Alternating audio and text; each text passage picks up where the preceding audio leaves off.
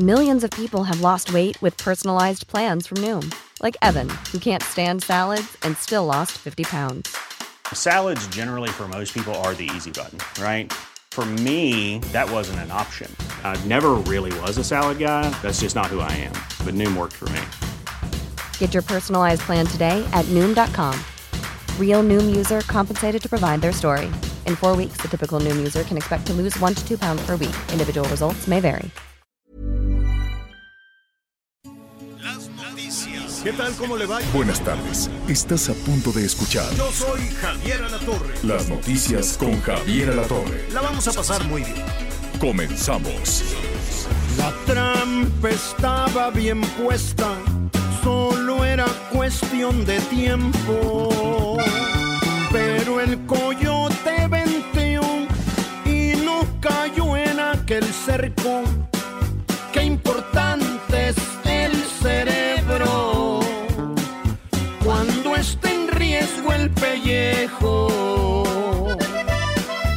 Qué importante es el cerebro cuando está en riesgo el pellejo. Claro que sí. Siempre sabios los tigres del norte con esto que se llama el coyote.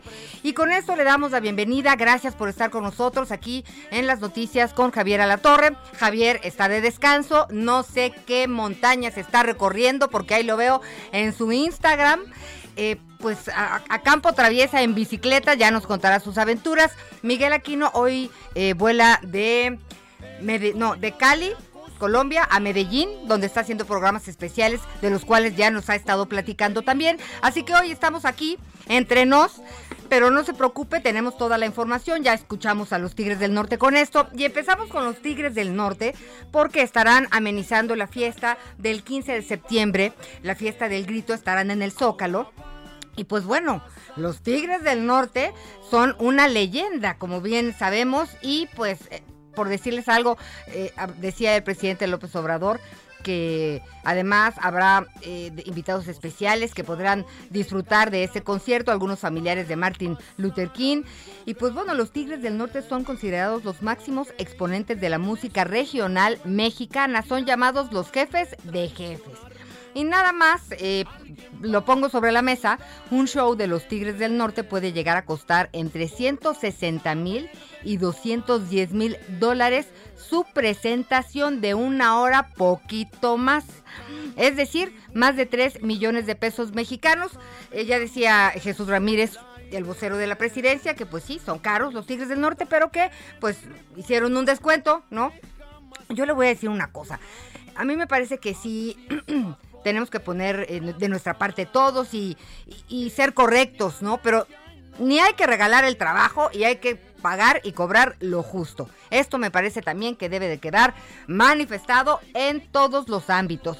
Y pues tenemos mucha, mucha información. eh, vamos a estar hoy, por supuesto, desde Coahuila, con este tema que nos tiene a todos muy preocupados de los mineros que están pues atrapados, nuestros 10 mineros atrapados, cinco más lesionados tras el derrumbe de esta mina en la comunidad de Villa de Agujita, en el municipio de Sabinas, Coahuila. Laura Velázquez, coordinadora nacional de protección civil, pues ya decía que eh, los lesionados, de estos cinco lesionados, estaban en el hospital y dos ya fueron dados de alta. Este es un tema, eh, pues que es, es prioridad. No quiero pensar en el sufrimiento, en la angustia, en la zozobra por el que están pasando las familias que pues también informaron que les están brindando atención psicológica, pero en este momento lo que uno quiere y necesita pues realmente es pues que salga su hijo, su padre, su hermano, eh, su esposo este de esta mina y pues eh, son horas muy importantes las que se están viviendo en este momento. En este eh, en breve estaremos platicando de todos los detalles. También eh, hablaremos sobre las autoridades de Nuevo León porque incrementarán gradualmente el abasto de agua gracias a la incorporación de este líquido proveniente de pozos acuíferos, pozos de la industria y el bombeo de nubes. Se prevé que para el 4 de septiembre la red eh, el abasto sea de 15 mil litros por segundo, o sea que de alguna manera pues estará llegando casi a todos los hogares allá en Nuevo León. Y también este miércoles llegaron a México los primeros 180 mil tratamientos orales contra COVID-19.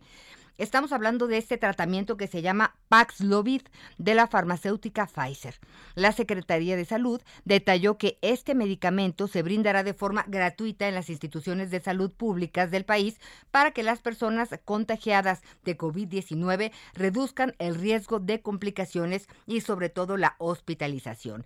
De entrada se menciona que pues este tratamiento se dará, se dará de manera prioritaria a las personas que tienen eh, pues muchos problemas de salud, el sistema inmune pues muy, muy afectado. Vamos a ver cómo, cómo se irá organizando este, pues la entrega de los tratamientos, cómo va a estar trabajando la Secretaría de Salud, pero por lo pronto, esta es una buena noticia. Llegaron los primeros 180 mil tratamientos orales contra COVID-19 a nuestro país. Desafortunadamente, los cuerpos de 11 personas, ¿no? nueve hombres y dos mujeres, fueron encontrados en una huerta de aguacate en el municipio de Uruapan, Michoacán. Las víctimas fueron trasladadas al servicio médico forense y, pues, eh, para, para determinar la causa y el tiempo aproximado en el que ocurrieron, pues, estas, estas muertes. La verdad es que son noticias que simbran porque el tema de la violencia no podemos dejarlo de lado, así que estaremos también en Michoacán. Y eh, el partido Movimiento Ciudadano reportó, esta es otra buena, que José López Robles, padre de Yuawi, fue localizado con vida y se encuentra a salvo en Zacatecas tras ser reportado como desaparecido. Y también fíjese que hemos estado platicando de, todos estos... Eh, ataques que, pues, que viven mujeres que de pronto son agredidas con sustancias corrosivas, con sustancias químicas, con ácido. Entonces va a estar con nosotros Carmen Sánchez. Ella es sobreviviente de un ataque de ácido, es sobreviviente de un feminicidio, hay que decirlo así, y creó una fundación, la Fundación Carmen Sánchez, que pues lo que ella intenta es tratar de levantar la voz por todas aquellas que no lo han podido hacer. Y por un lado, allanarles el camino, porque es un, un trayecto eh, muy sufrido, por un lado, el, el tema de la psicología, ¿no? La salud mental. El otro tema es la salud física, el tema de las operaciones, ¿no? No estéticas. Estamos hablando de operaciones que les permita que sean de entrada funcionales y después, ¿por qué no? Estéticas. Porque además, después de haber vivido un ataque, pues resulta que son discriminadas por cómo se ven. Entonces, es un problema tremendo que, que vivimos en estos días y vamos a platicar con ella para ver cómo está trabajando en este sentido y cómo es que apoya a las mujeres que han sido tratadas eh, y maltratadas y violentadas con esta situación. Y también eh, con el fin de apoyar a miles de personas ucranianas, ¿no? Eh, no hay que normalizar la guerra. en este espacio con profunda tristeza hemos hablado de la indiferencia del mundo, ¿no? ya van más de 170 días de la guerra, de la invasión rusa a Ucrania, pues los las pérdidas son incuantificables, no hablemos de dinero, las pérdidas humanas en donde están involucrados más de 300 niños que han perdido la vida. Eh, es una tragedia para la humanidad que quedará eh, marcada y sobre todo dejará marcada la vida de generaciones enteras de niños, de familias, de familias desplazadas. Entonces, eh, de alguna manera, Hoy vamos a tocar este tema porque con el fin de apoyar a miles de personas ucranianas que han perdido pues algunas extremidades, ¿no? Brazos y piernas durante esta guerra, la organización Diáspora Ucraniana en México trabaja para brindar prótesis y facilitar la rehabilitación de las víctimas y también apoyar con atención psicológica. Estaremos hablando de este tema. Y oiga, pues fíjese que hay una expo que es muy famosa y se trata de la Expo Mueble Internacional en Guadalajara, Jalisco. Esto es del 17 al 20 de agosto, ya no falta nada. El evento contará con la presencia de más de 400 expositores de México, Estados Unidos, Canadá y Brasil. Así que es un evento muy importante que tiene que ver con la economía. Así que estaremos hablando, por supuesto, de este tema y de otros. Y por lo pronto, eh, ¿qué le parece si vamos a a Coahuila, ¿no? Ya hablábamos de, de estos 10 mineros que continúan atrapados, ¿no? Tras el derrumbe de la mina de carbón en el municipio de Sabinas, esto en Coahuila. ¿Qué sucedió? Pues los mineros estaban faenando, ¿no? A 60 metros de profundidad cuando se encontraron con un flujo de agua subterránea que provocó que el túnel se viniera abajo. Uno de los mineros que consiguió escapar fue quien alertó sobre lo sucedido de acuerdo a, información de la prensa local. Y pues bueno, tenemos en este momento a nuestro corresponsal del Heraldo Radio en Coahuila, Alejandro Montenegro, con todos los detalles. Gracias por estar con nosotros, Alex. Buen día. ¿Qué tal, Anita? Muy buenos días. Te saludo con gusto desde Coahuila y bueno, pues eh, comentarte que continúan las labores de rescate precisamente en este pozo en que ya, eh, como tú sabes, como lo has comentado, bueno, pues ayer eh, se inundó y ocasionó que, bueno, pues 10 mineros quedaran atrapados según las versiones que han dado de manera oficial y bueno, pues esta mañana siguen tratando de extraer agua, toda esta agua que quedó estancada en la zona. Hace unos momentos el subsecretario de Protección Civil del Estado, Francisco Martínez Ábalos, pues señalaba que eh, están haciendo todo lo posible por agilizar este tema de la extracción de agua. Hay cinco bombas que están trabajando, están esperando otras más que también van a ayudar a precisamente que eh, tratar de agilizar este tema. Dice que actualmente se está más o menos extrayendo un metro y medio de agua cada hora. Eh, sin embargo, dice que eh, con ayuda de otro equipo podrían duplicar o quizás hasta triplicar el ritmo que tienen actualmente. Bueno, pues esto con el objetivo de que en, en un eh, en el plazo corto, en el plazo más breve que se pueda, bueno, pues se pueda extraer toda esta agua y este pues ya ahora sí iniciar con las labores de búsqueda de los trabajadores que todavía están eh, ahí em, pues atrapados. Eh, también eh, de las cinco personas que se dio a conocer que estaban hospitalizadas, bueno, pues dos ya fueron dadas de alta de estos que lograron salir con vida en después de este de este terrible accidente y bueno, pues también el gobernador de Coahuila Miguel Riquelme llegó esta mañana precisamente a la zona.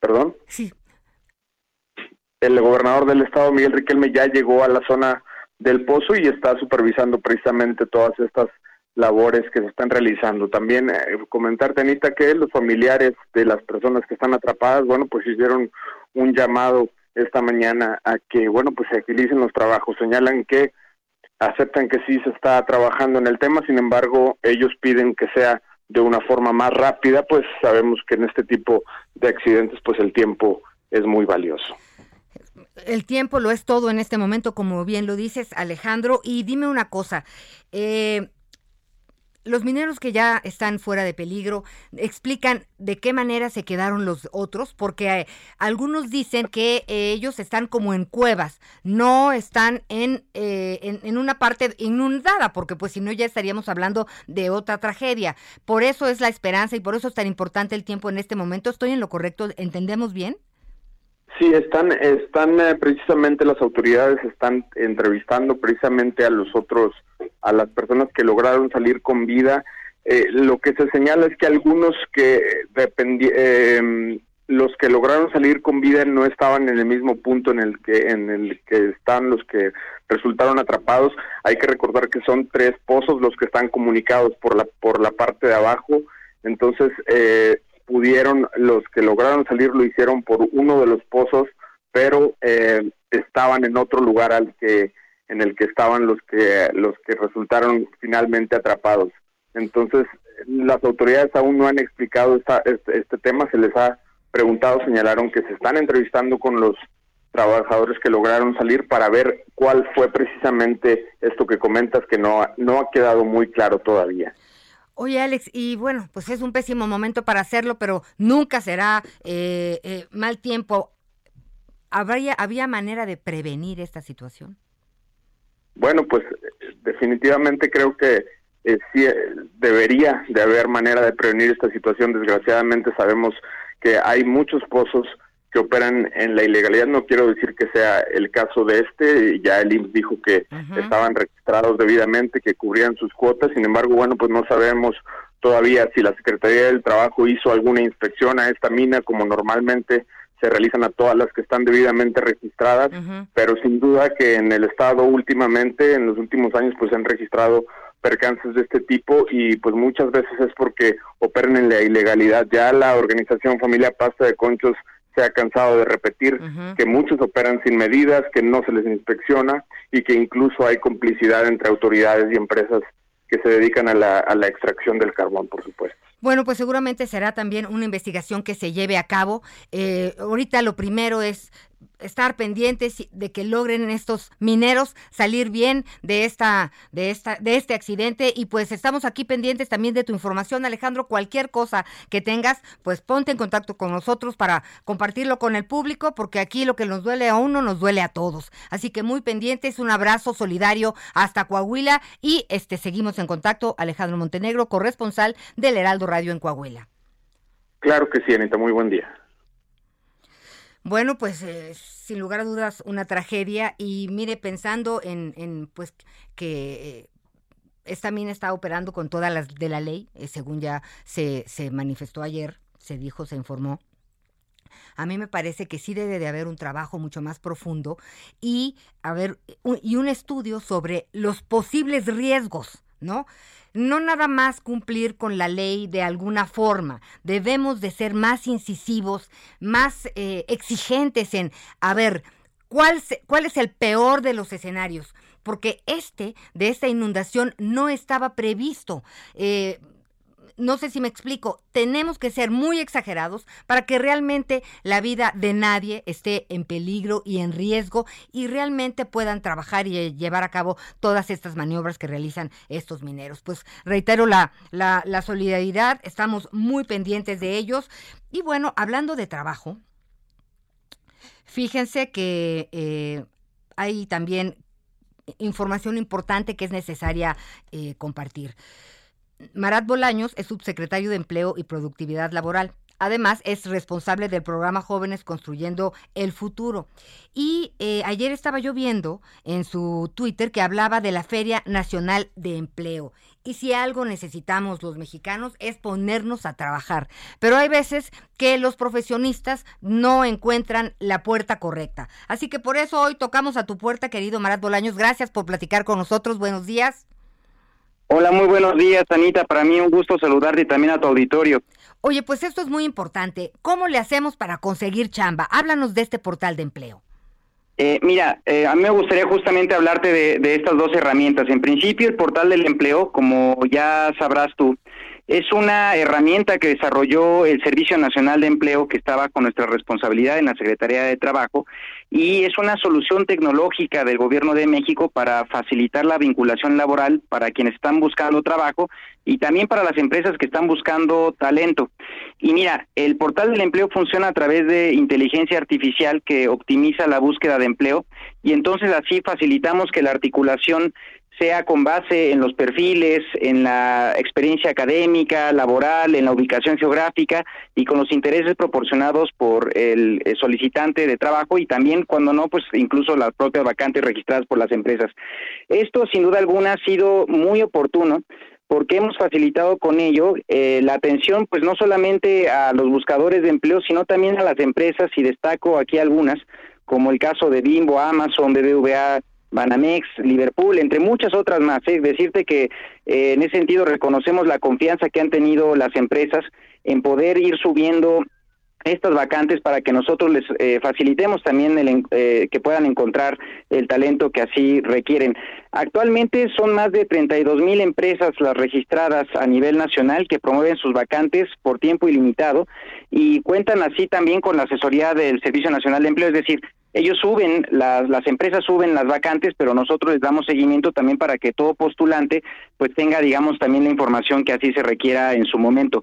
Eh, también me parece muy importante destacar que el portal de empleo cuenta con más de 5.2 millones de visitas en donde se ofertan en total 481 mil vacantes. Esto es, sin duda alguna, bastante que más oportuno en un contexto como de reactivación económica porque sabemos de las necesidades que se tienen en el país de poder facilitar con ello una herramienta que eh, pues digamos abone a la reactivación económica. Nada más para darte un, un detalle que llevamos a la fecha de lo que lleva el gobierno de México eh, una colocación de 259 mil personas a un trabajo formal a través de los servicios del ESNE y eh, de las cuales podemos destacar que eh, la mayoría eh, pues digamos han sido personas también que pues sabemos son las que más así lo requieren.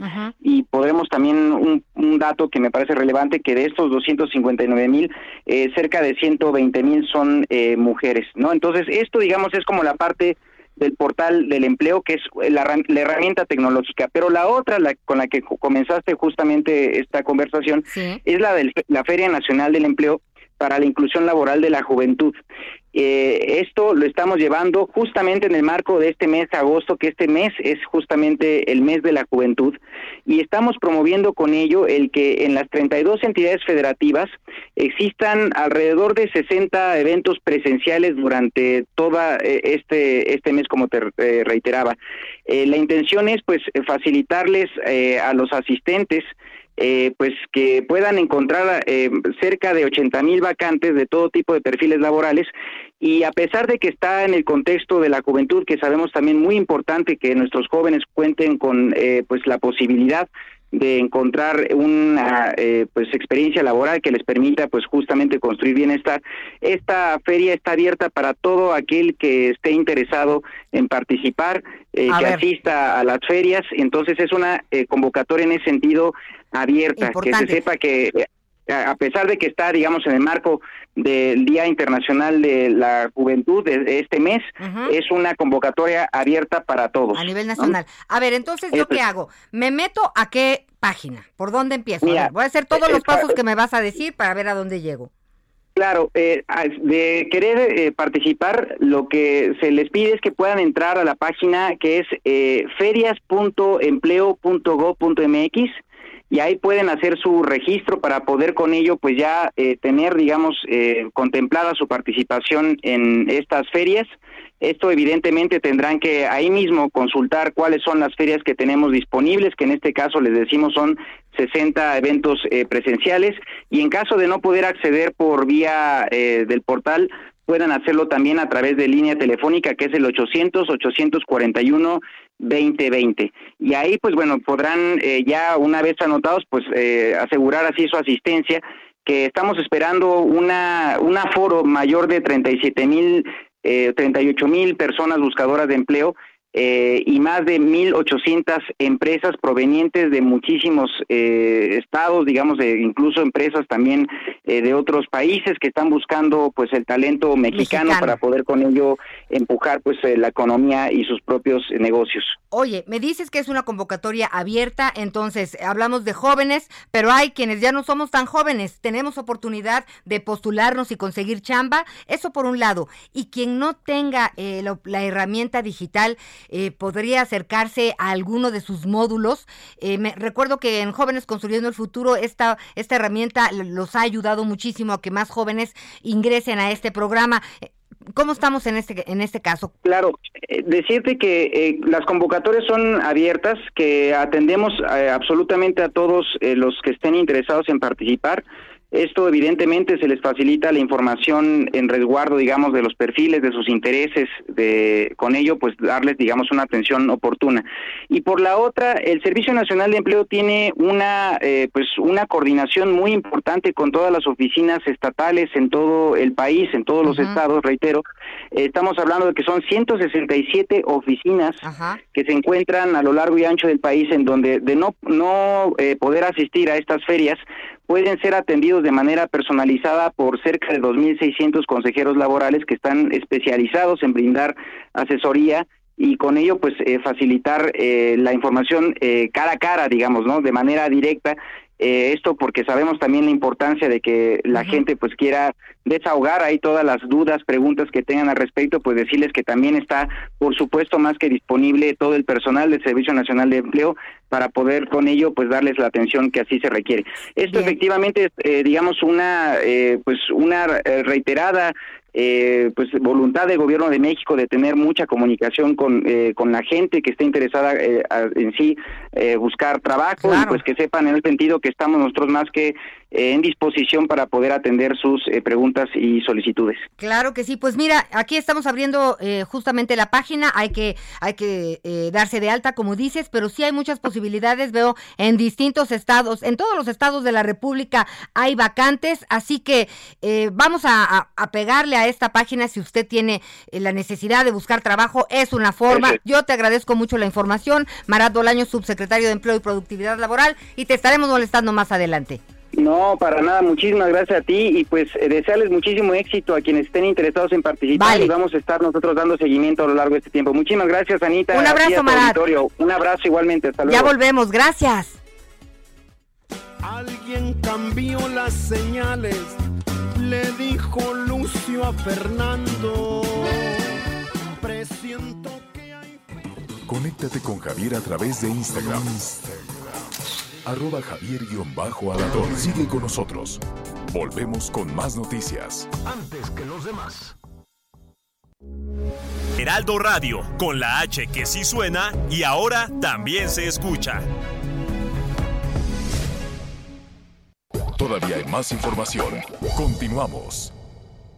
Todo lo necesario para la fabricación de muebles y la industria de la madera lo encuentras en Tecnomueble Internacional. Conecta con más de 150 proveedores líderes con la mejor oferta en maquinaria, maderas, tableros, herrajes y mucho más. La cita es del 17 al 20 de agosto en Expo Guadalajara. Regístrate en www.expomuebleinternacional.com.mx y redescubre Expo Mueble Internacional. Las noticias en resumen. Este miércoles llegaron a México los primeros 180 mil tratamientos orales contra COVID-19 de Paxlovid de la farmacéutica Pfizer. La Secretaría de Salud detalló que este medicamento se brindará de forma gratuita en las instituciones de salud públicas del país para que las personas contagiadas de COVID-19 reduzcan el riesgo de complicaciones y hospitalización. Luego de una persecución marítima en costas del estado de Michoacán, fue asegurado un cargamento de aproximadamente 1.6 toneladas de presunta cocaína. Además, durante el operativo se aseguraron alrededor de 432 litros de combustible y tres personas fueron detenidas. El cuerpo de Enrique Ramírez, directivo de la Universidad La Salle, fue encontrado en la cajuela de una camioneta en calles de la alcaldía Miguel Hidalgo, en la Ciudad de México. El hombre de 43 años estaba reportado como desaparecido desde el primero de agosto. Hoy el dólar se compra en 20 pesos con 22 centavos y se vende en 20 pesos con 70 centavos. En Soriana, compra uno y lleve el segundo al 70% de descuento en toda la marca Colgate, Caprice, Optims, Palmolive, Speed Stick y Estefano. Sí, lleve el segundo al 70% de descuento. Soriana, la de todos los mexicanos. Solo agosto 4. Aplica endeos, jabones, champús y fijadores. Aplican restricciones. Válido solo en Hiper y Super. Pues eh, un tema importantísimo del cual no podemos olvidarnos en ningún momento es el del agua. Casi dos tercios de los municipios del país se ven afectados por la escasez de agua. La situación es particularmente difícil en Monterrey, un gran centro económico y urbano. Pero México o gran parte de él se está quedando sin agua. Hablamos de una sequía extrema, como lo hemos hecho ya durante varios, varias semanas, eh, pues ha hecho que las llaves de agua de plano se sequen en gran parte del país, con casi dos tercios de todos los municipios enfrentando una escasez que obliga a la gente en algunos lugares a hacer fila durante horas para las entregas de agua del gobierno. Y bueno, las cifras que subraya la crisis son sorprendentes. A ver, veamos Julio. Ocho de los 32 estados de México sufrían una sequía entre extrema y moderada, por lo que, pues, 1.546 de los 2.463 municipios del país se enfrentaron a la escasez de agua. Esto según la Comisión Nacional de Agua. Es gravísimo. Imagínense, de 2.463 municipios que hay en nuestro país, 1.546 con problemas de sequía de extrema a de moderada a extrema. Y luego, eh, a mediados de julio, cerca de 48% del territorio mexicano sufría sequía según la comisión en comparación con cerca del 28% del territorio del país durante el mismo periodo del año pasado. La diferencia es abismal. Esto es en lo que tenemos que estar muy pendientes. Y aunque relacionar una sola sequía con el cambio climático provocado por la humanidad sí requiere un análisis mucho más profundo, los científicos no dudan también que el calentamiento global puede alterar los patrones de lluvia en todo el mundo y está aumentando la probabilidad de las sequías. Y sin duda alguna, la crisis es especialmente grave en Monterrey, la segunda ciudad más grande de México y uno de los centros económicos más importantes. Por esta razón, me da mucho gusto saludar al arquitecto Juan Ignacio Barragán, director general de Servicios de Agua y Drenaje de Monterrey, para saber, pues, ¿Qué andan haciendo? ¿Qué acciones se están llevando a cabo en este momento de crisis de agua en Nuevo León? Gracias por estar con nosotros, Juan Ignacio. Sí, muy buenos días, Ana María, eh, y un saludo a todo tu auditorio. Efectivamente, estamos eh, atravesando un periodo crítico, aunque sentimos que ya vamos de salida, pero tuvimos eh, dificultades muy fuertes, particularmente durante el mes de julio, en que llegamos a tener un déficit de abastecimiento del 40%. Ahorita ya estamos en el 30% y esperamos que a lo largo de este mes podamos disminuir el déficit al 20%. ¿Qué acciones estamos tomando? Bueno, pues todas las acciones posibles, desde estimulación de nubes para poder captar más agua de lluvia, estamos haciendo pozos someros, eh, estamos haciendo más de 200 pozos someros, estamos haciendo pozos profundos, que son pozos que van hasta mil o dos mil metros de profundidad, más o menos 30 de estos, y eh, estamos incorporando caudales agrícolas de manera temporal y caudales industriales también de manera temporal. La suma de todas estas acciones nos está ayudando paulatinamente a ir saliendo de esta problemática que se originó pues por una parte por una falta de planeación en administraciones anteriores, pero también por una sequía que en estos últimos dos años ha sido terrible. Sí, ahora sí que eh, pues un cóctel perfecto en cuanto a esta a esta a esta sequía son muchos los factores. ¿Me puedes explicar esto de estimulación de lluvia eh, en las nubes? A ver cómo cómo funciona. Sí, mira, las nubes son básicamente agua destilada a nivel gaseoso.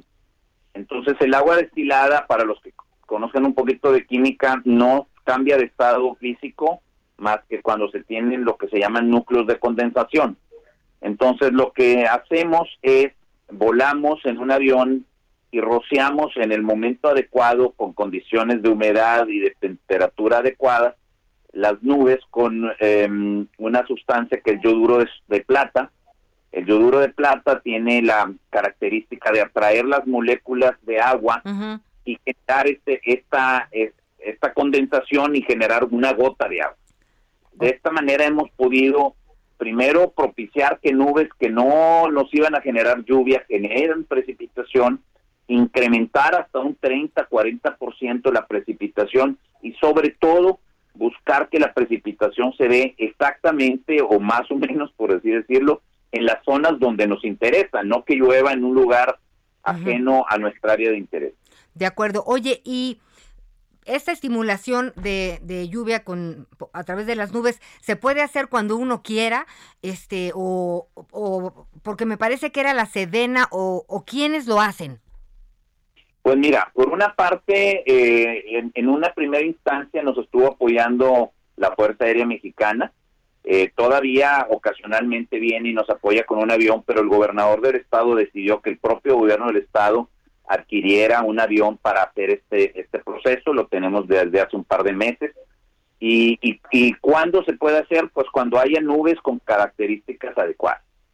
No se puede hacer en cualquier nube, tiene que ser nubes de desarrollo vertical eh, y tiene que tener un cierto nivel de humedad y un cierto nivel de temperatura. Pero muchas veces estas nubes existen y no precipitan por razones físico-químicas y es precisamente la acción que, eh, nos ayuda el, el yoduro de plata. Entiendo que se prevé que para el 4 de septiembre la red de abasto sea de 15 mil litros por segundo. ¿Esto qué quiere decir? Que Nuevo León ya tendrá real, este, de regreso el, el agua que está acostumbrado a tener? Traeríamos un déficit más o menos de un 10%, con 15 mil litros. Para septiembre nuestra demanda es del orden de 17 mil, entonces traeríamos un déficit eh, de un 10%, que es un poquito más, un 12%, que ya es muy manejable. Cuando, cuando llegamos al déficit del 40% fue cuando realmente se complicó muchísimo la situación. Eh, hemos venido mejorando, pero las mejoras no son instantáneas, es día con día conforme vamos incorporando pozos, vamos incorporando caudal de la industria, caudales agrícolas, en fin. Eh, es, es un proceso paulatino, pero ya vamos, digamos, en el camino de salida de, la, de lo peor de la crisis. Pues mira, es muy importante lo que nos dices, nos da esperanza. Eh, sí sabemos que hacer pozos y acueductos de repente no son eh, propuestas muy muy populares, por eso de repente los gobiernos lo dejan de lado, ¿no? A veces sí lo venden en campaña, pero ya eh, a la hora de gobernar pues lo dejan de lado. Sí se va a hacer este trabajo que me estás diciendo profundo en, en Nuevo León para que esto no pase de nueva cuenta en, en, el, en los, en los años que siguen. Eh, absolutamente. Tenemos un plan hasta el 2050 y tenemos los recursos financieros para las inversiones. Agua de Drenaje de Monterrey es una empresa solvente, es una empresa sólida.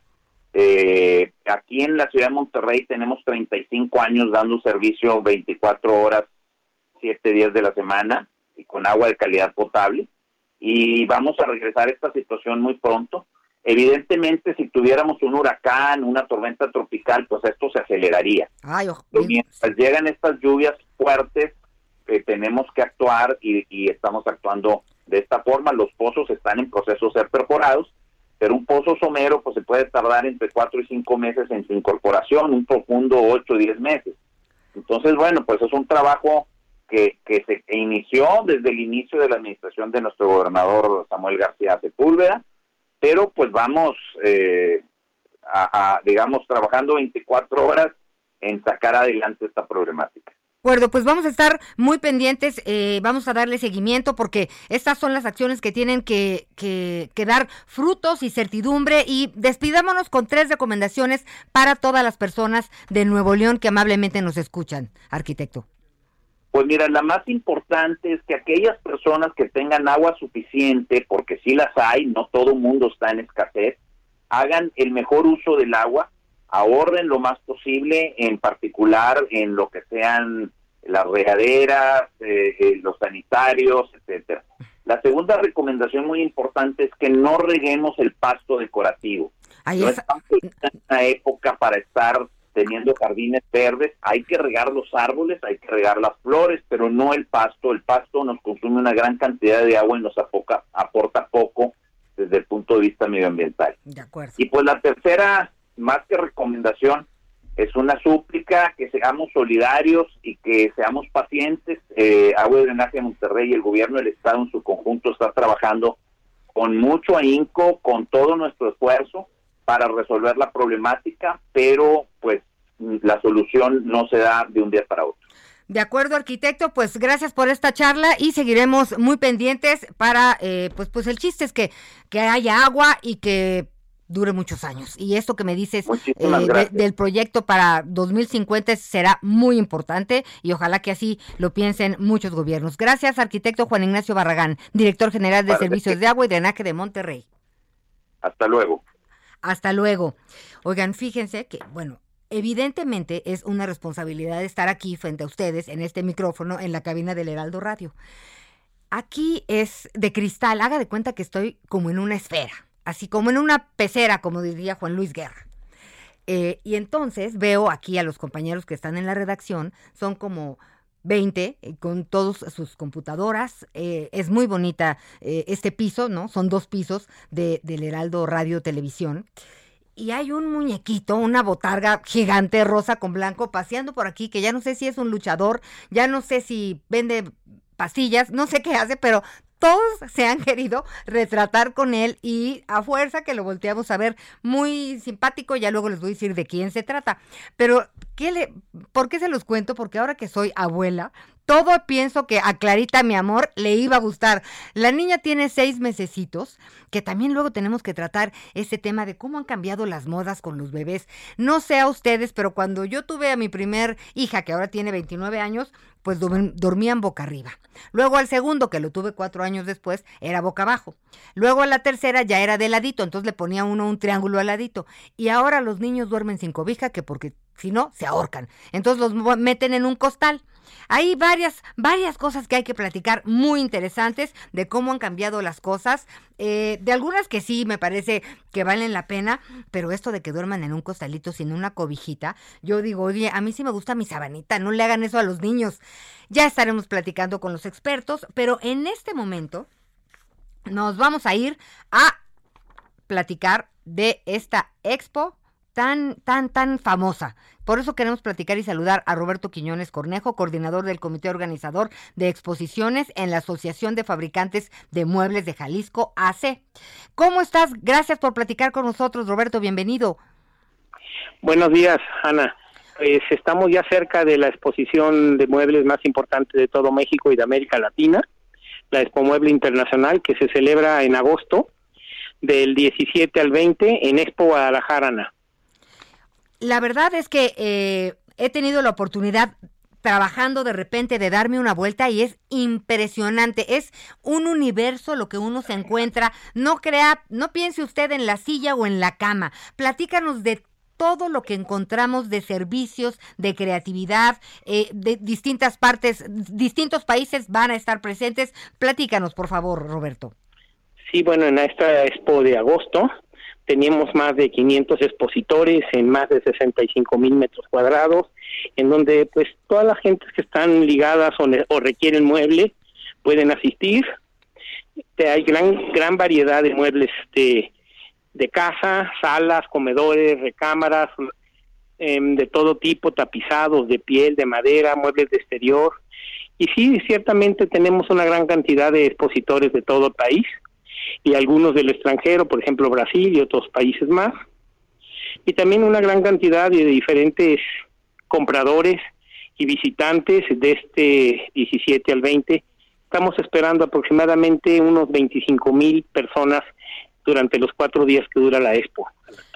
Ah, fíjese que estamos hablando de más de 400 expositores, ya nos decías, de México, Estados Unidos, Canadá y Brasil. Y más de 15 mil compradores profesionales. ¿Quiénes pueden ir y qué hay que hacer para tener acceso?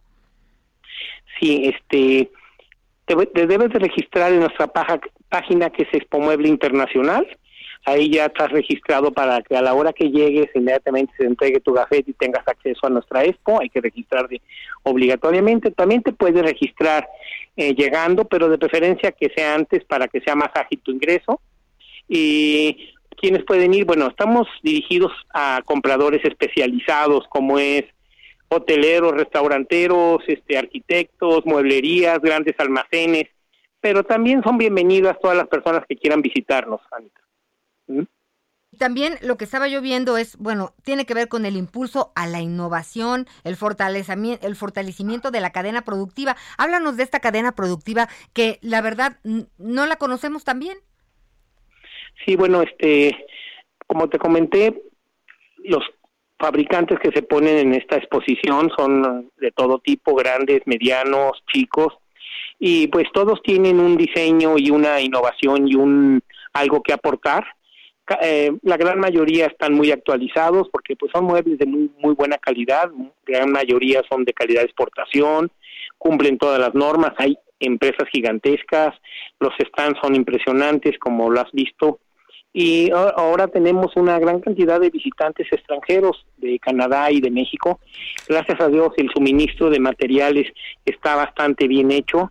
No ha habido todavía una escasez importante más que de algunas cosas y luego luego se buscan opciones. Claro. Y bueno, la, la economía de muebles es un sector muy importante del país. Hay una gran cantidad de artesanos y de fábricas que se dedican a este a este giro y bueno se mueve una importante cantidad de dinero porque la cuestión es que aquí las empresas buscan tener trabajo para los próximos cuatro, cinco, seis meses del año. Por eso es tan importante nuestra exposición. Sin lugar a dudas.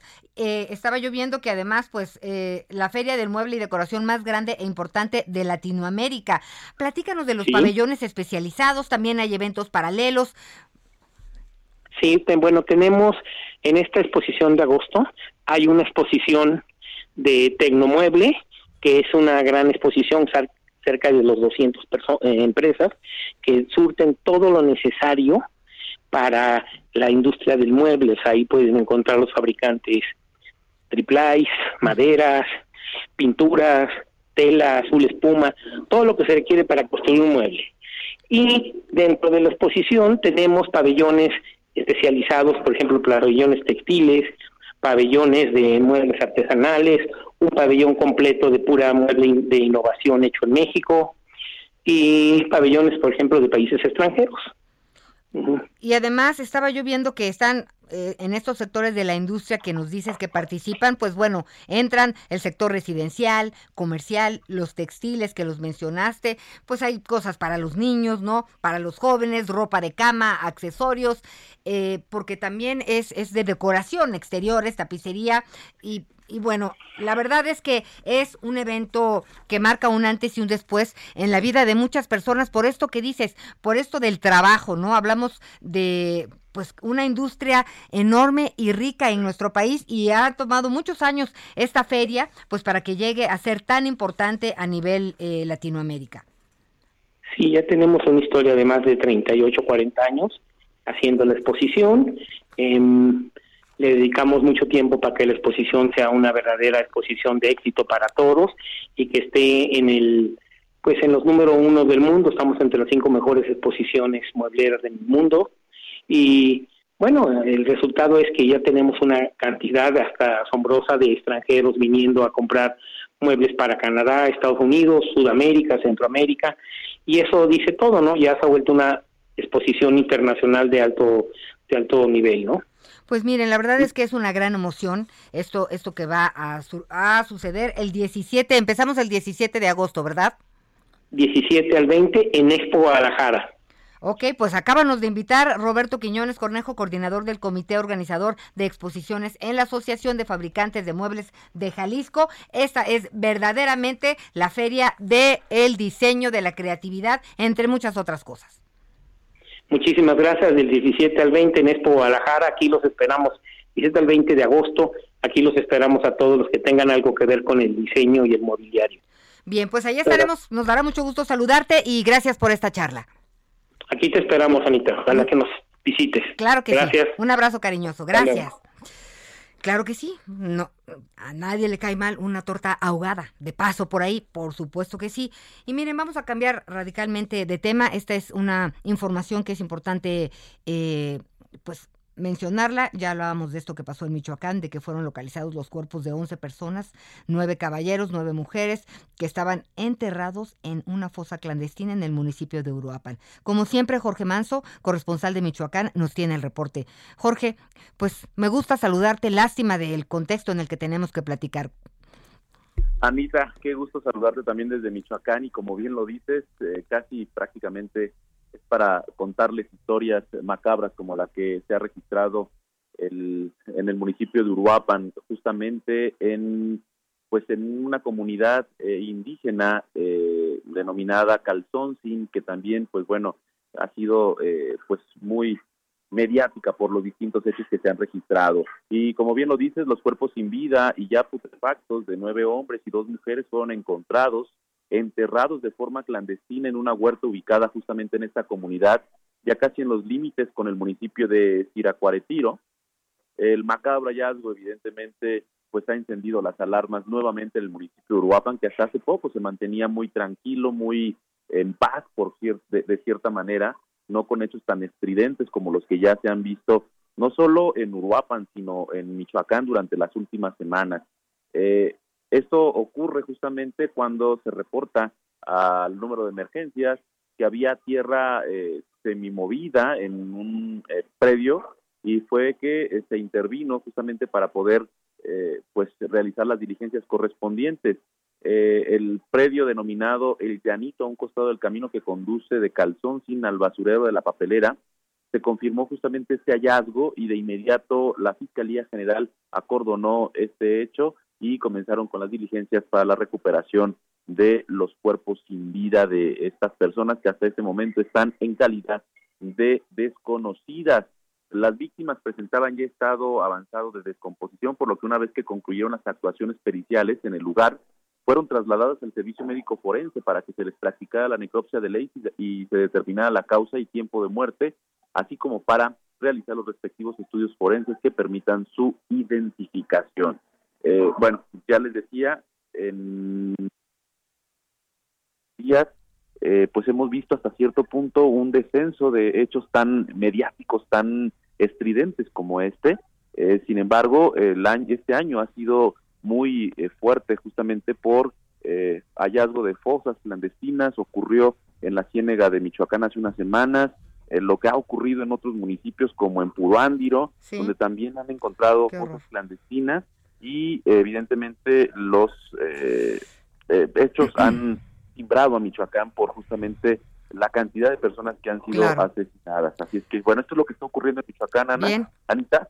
Y bueno, mi querido Jorge, pues eh, entiendo lo que me estás diciendo. Eh, más información, regresaremos contigo. Te agradezco este reporte y estamos en contacto. Jorge Manso, corresponsal en Michoacán. A tus órdenes. Un abrazo, Jorge. Y con esto hacemos una pausa. Estamos en las noticias con Javier Alatorre. Acompáñanos, ya volvemos.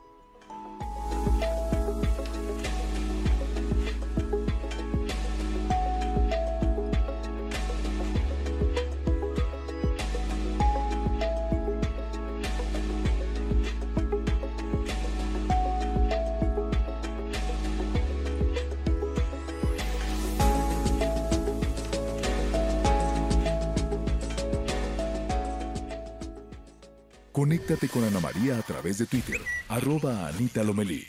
Toda la información antes que los demás. Ya volvemos. Burrow is a furniture company known for timeless design and thoughtful construction, and free shipping, and that extends to their outdoor collection. Their outdoor furniture is built to withstand the elements, featuring rust-proof stainless steel hardware, weather-ready teak, and quick-dry foam cushions.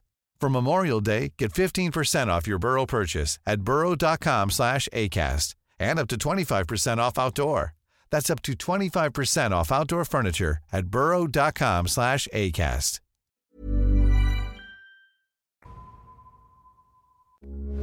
Heraldo Radio, con la H que sí suena y ahora también se escucha. Todavía hay más información. Continuamos. Estamos de regreso en las noticias con Javier Alatorre y bueno, tenemos invitadas en cabina. Eh, me da mucho gusto saludar a Carmen Sánchez. Ella es fundadora de la Fundación Carmen Sánchez. Es una fundación que se dedica pues a atender, entre muchas otras eh, cosas, a las mujeres que han sido vulneradas y violentadas con sustancias corrosivas, con ataques con ácido y también la acompaña Yasmín Ramírez. Ella es psicóloga, trabaja en la fundación. Eh, ella, Yasmín trabaja por amor a la vida y, pues por respeto a las mujeres y ya nos dirá ella también por qué, porque pues es sin honorarios. Así que bienvenida Carmen, bienvenida Yasmín, gracias por estar en la cabina del Heraldo Radio. Muchas gracias Ana María. Nuevamente te agradezco este espacio que para nosotras es muy importante.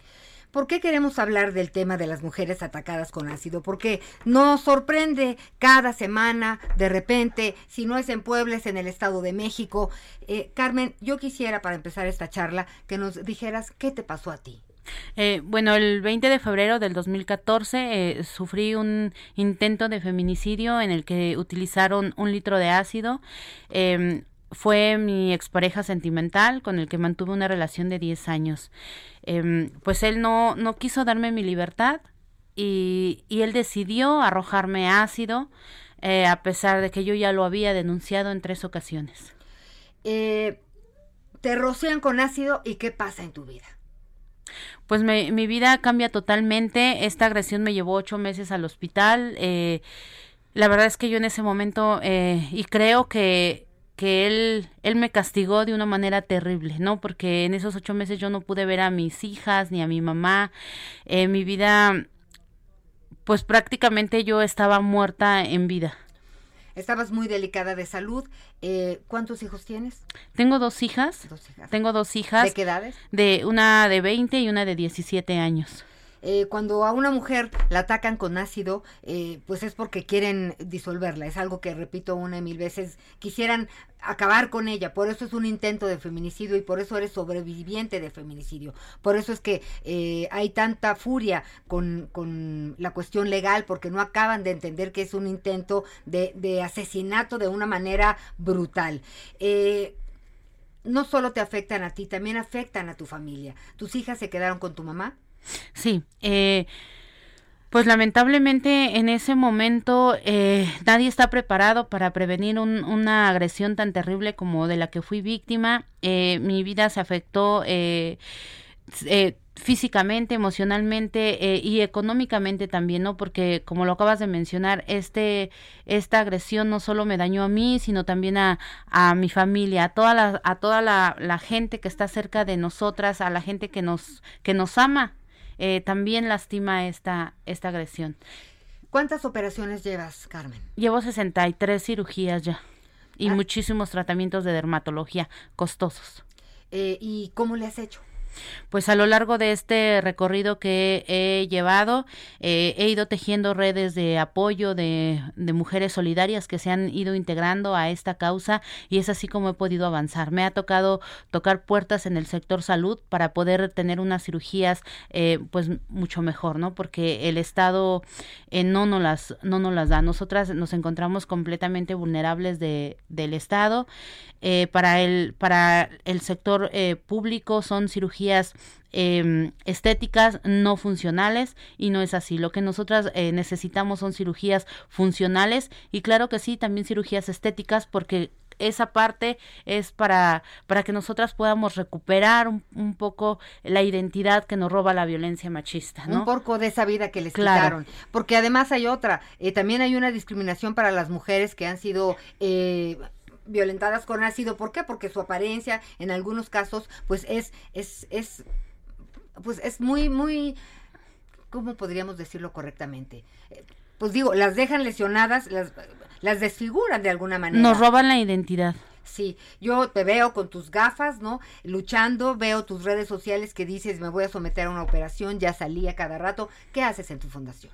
Pues nosotras desde la fundación le damos acompañamiento, eh, ahora estamos acompañando a siete mujeres, eh, no todas son de, de, la Ciudad de México, del Estado de México, cada, eh, están en diferentes estados de, del país, eh, sin embargo, nosotras tratamos de acercarnos lo más que se pueda a ellas, les las acompañamos eh, legalmente, em, emocionalmente, Yasmín es, es psicóloga de, de la fundación, este tratamos de darles lo que lo que les el estado nos ha negado Yasmín, gracias por estar con nosotros.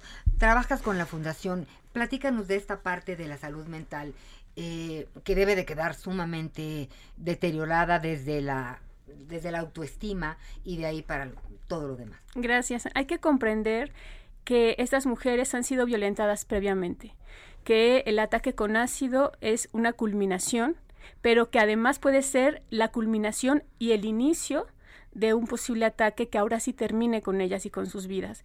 Cuando llegamos a una violencia tal de tortura, tenemos que pensar que ellas previamente atravesaron por otras violencias, violencia económica, psicológica, sexual. Esta violencia que vemos es la punta del iceberg.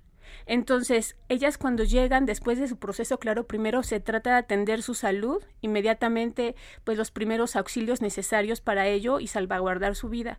Posteriormente, pues viene toda una incorporación pues paralela al proceso legal debiera ser, no sucede así, Carmen ya nos contará cuántos procesos hay en marcha. Em, y bueno, paralelo el sostenimiento y acuerpamiento psicológico y emocional. Eh, Carmen hablaba de la pérdida de la identidad.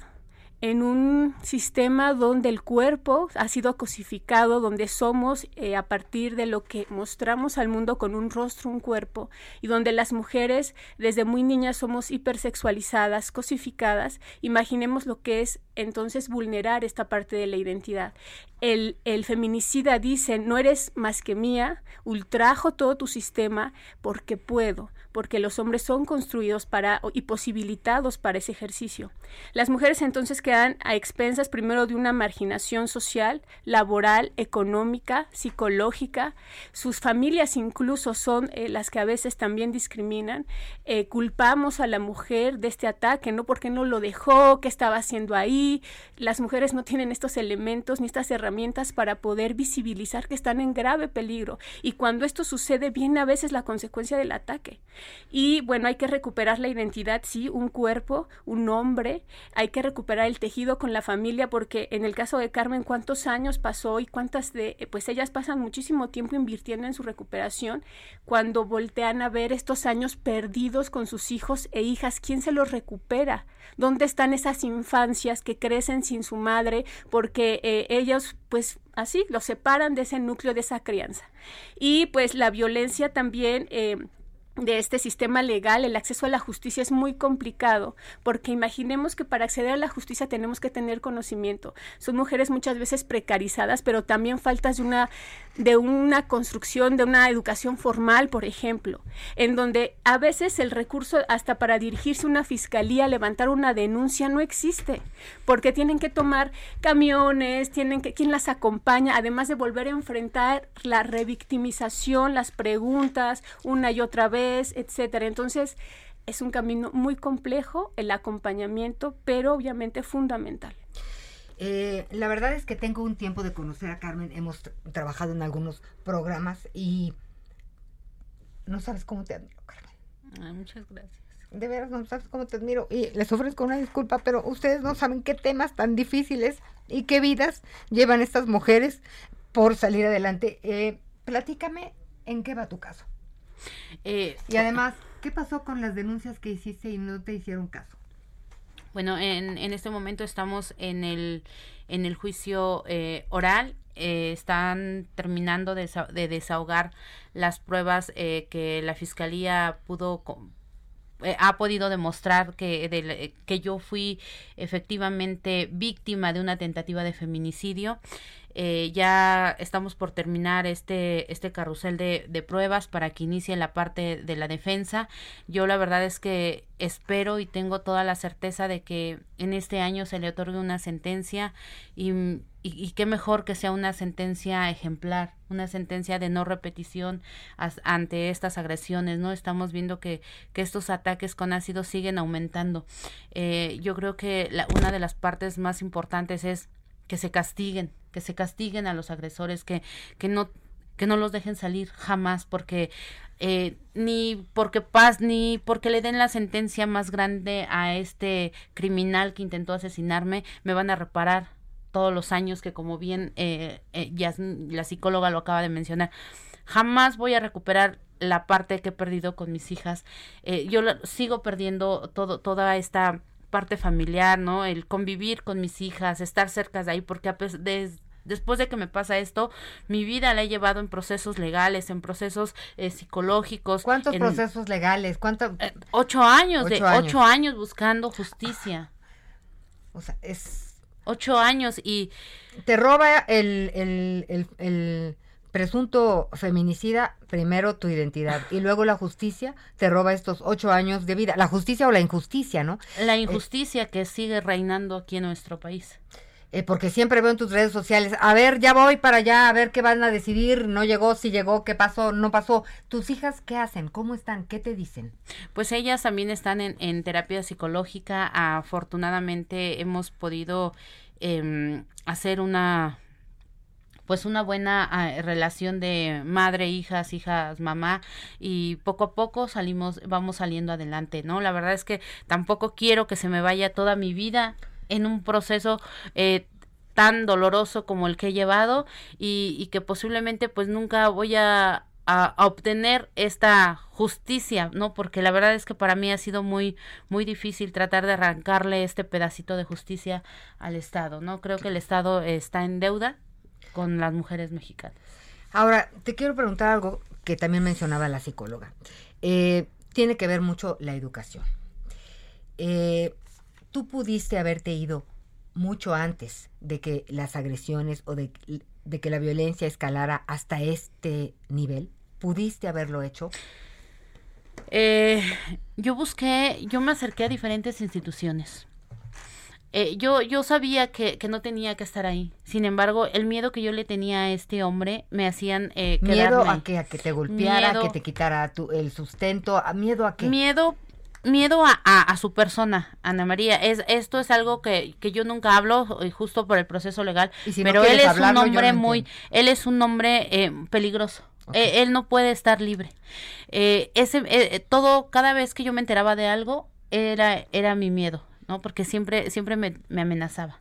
Me decía que, que me iba a matar, que si yo me, me atrevía a dejarlo, a irme de la casa, que me iba a buscar, que, que me iba a matar. Entonces, ese, ese era el miedo que yo le tenía y no, por eso es que, que no me atrevía a salir de esa relación. Sin embargo, aún así, sí fui a tocar puertas a, a las instituciones. De hecho, yo hice tres denuncias de, tres denuncias eh, antes de esta, de este ataque con ácido, ¿no?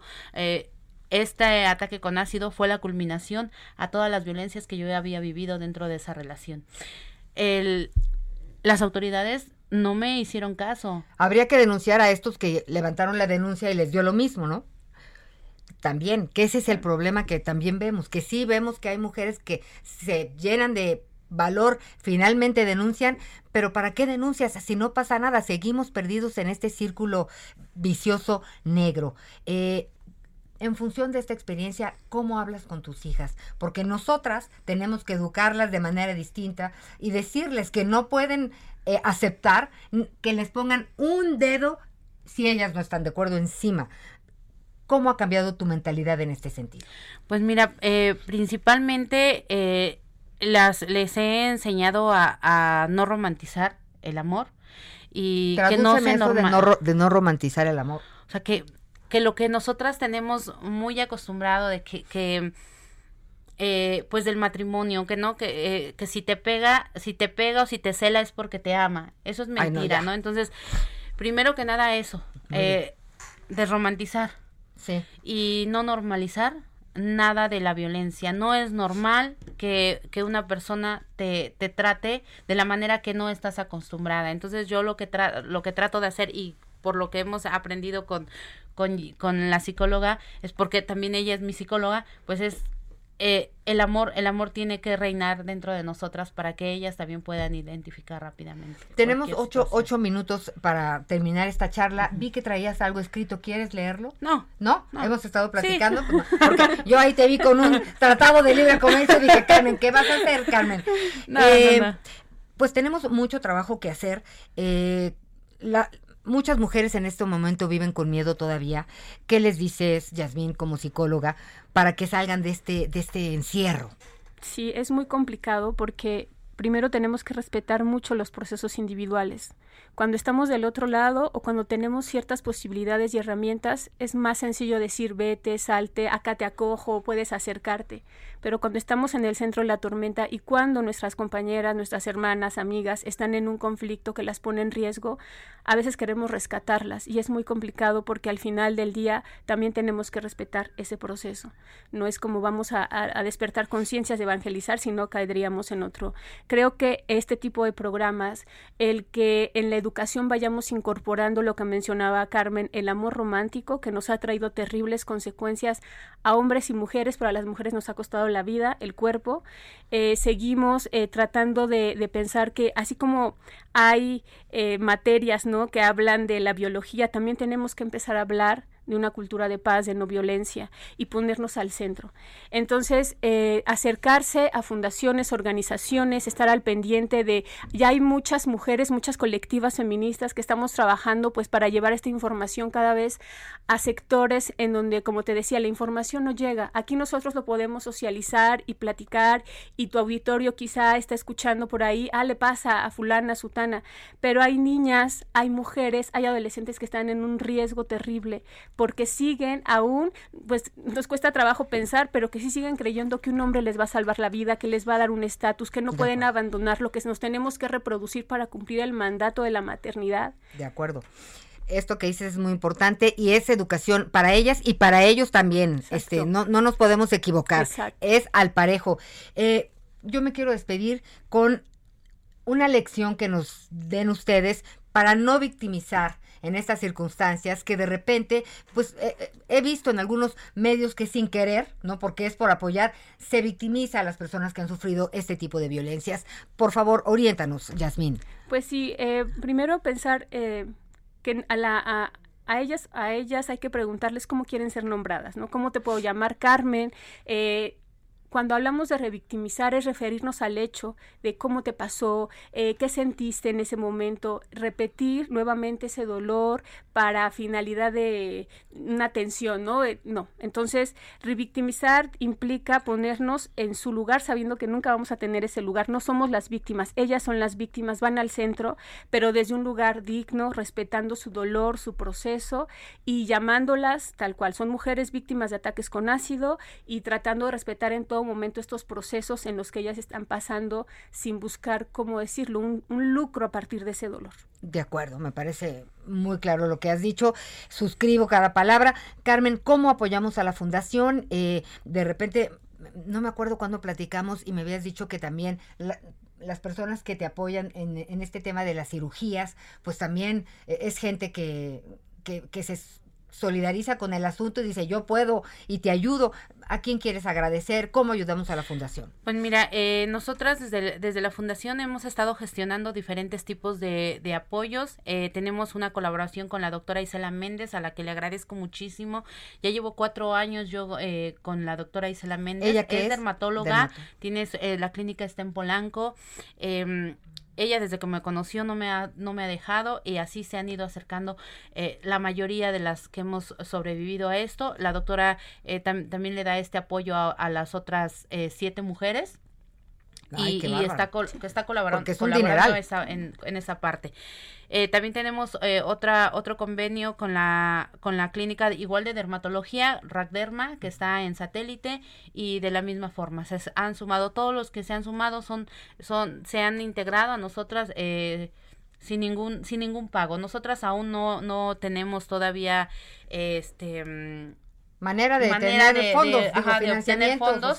Sin embargo, estamos ya en este proceso porque claro que son muy importantes. Somos ocho mujeres a las que le damos el, el acompañamiento, incluida yo, y, y, pues lo necesitamos, ¿no? Si ahorita lo que nos está costando muchísimo es, es conseguir la parte, em, pues, de abogados, ¿no? Es difícil que se integren. Entonces, pues, si, si nos están escuchando algún, algún abogado que quiera sumarse a esta causa, pero no todos que estén en la Ciudad de México, necesitamos que estén en diferentes partes del estado, que se, que se sumen a esto para que acompañen los procesos legales de cada una. Vamos a buscar a um, la Defensoría Pública Federal, vamos a ponerlos en contacto con ustedes que tiene sucursales, porque ellos tienen abogados que asesoran y que acompañan en, estos procesos, entonces a lo mejor pudieran hacer sinergia. Eh, y vamos a estar en contacto, Carmen. Sí sabes que estás aquí porque tienes una misión, porque tienes una voz, porque eres una mujer valiente y porque te admiramos y te queremos mucho. Ay, muchas gracias, Ana María. De veras. Eh, estaremos en contacto. ¿Cómo nos despedimos, Yasmín? Nuestra psicóloga también, que generosamente acompaña a todas estas mujeres pues nada más eh, quien nos escucha, hombres y mujeres, bien lo dices, eh, platiquen, acérquense a su familia, insistir mucho en este tejido social, reconstruirlo, eh, sumarnos a las causas, siempre hay algo, hay algo que hacer, estar pendientes de los, podemos hacer una selección activa de a quién seguir, qué vemos en las redes, acercarse a esta fundación y nada, agradecer también el espacio porque necesitamos urgentemente que la voz de Carmen y de todas estas mujeres se escuche. Eh, redes sociales, ¿a dónde entramos en contacto con ustedes? Estamos en, en la página de Facebook, estamos como Fundación Carmen Sánchez. Oye, ¿y qué sigue en tu, en tu vida? ¿Otra operación? ¿Cómo, cómo funciona esto? No, me A faltan, me faltan muchas eh, cirugías, eh, muchos eh, procesos eh, de dermatología dolorosos. Eh, solo es eh, cuestión de que me vaya. Eh, Pero es, es, es como, es un tiempo... sí, sí, ¿no? sí. En mayo. Esta las- última de la que hablabas en redes sociales, ¿cuál fue? fue en mayo. En mayo. ¿Y En qué te hicieron? Me hicieron la, me reconstruyeron la nariz eh, por dentro. Yo respiré el ácido y el ácido me desformó por dentro la nariz. Entonces me, me la, de hecho todavía traigo el- respiradorcito Pero este, yo- para que habla, a- abra y Sí. pueda respirar bien. Pero pues, Pero ya, voy. nariz se ve. Ahí voy. Sí, me- Sí. poco a poquito. ¿Y qué sigue? Sigue, pues avanzar, avanzar. eh, aún no termino todavía mi, mi universidad. Sí, eh, ¿qué estás estoy estudiando estudiando? derecho. Eh, me falta año y medio. eh, más cirugías. eh, y pues la verdad es que no quiero que se me vaya la vida en este proceso tan doloroso. Quiero recuperar parte de mis sueños. eh, soy mujer, siento y, y quiero tener una vida, eh, pues una vida mejor. Seguramente lo vas a hacer porque es todo este trabajo que estás realizando con estas mujeres. También es un trabajo que te ayuda a ti. A lo mejor no lo ves en este, en este momento, pero sí es una forma de sanar. eh, y te quiero decir que pues estaremos pendientes de todas estas eh, necesidades, ¿no? Hay que hacer sinergia, hay que unirnos, ¿no? No es, no, no vivimos en una isla. Lo que te pasa a ti le puede pasar a cualquier Claro, persona claro. y no por esto es que hay que ayudar, simplemente porque somos parte de una sociedad y todos tenemos que ver en este tema de la educación y de cuidar este tipo de violencias que lamentablemente en, en, en- en qué estados está tipificado como intento de feminicidio qué falta legalmente. Eh, no, todavía no está tipificado eh, como, eh, como tal. Eh, sin embargo, eh, en, en algunos estados del país está solo como agravante, ¿no? Ajá. En el Estado de México está como agravante, en la Ciudad de México, en, en Oaxaca es el único que está como, un de- como delito autónomo, de hasta 40 años Ay. de cárcel a quien agreda a una mujer por razón de género con ácido. Pues bueno, estaremos en contacto. Esta es su casa. Muchísimas gracias, Carmen Sánchez, Yasmín Ramírez. Tus redes sociales, psicóloga muy buena. Gracias, este, pues Jazz, eh, sí, ahí estoy. Ahí estás, muy bien. Muchas gracias por habernos No, al acompañado. contrario, muchas gracias. a Gracias. Y bueno, pues mucho que pensar, mucho que reflexionar y si nos lo permiten, pues vamos a, a hablar de, de otros temas también importantes. Eh, ¿A dónde te vas ahora, Carmen? ¿Al Estado de México?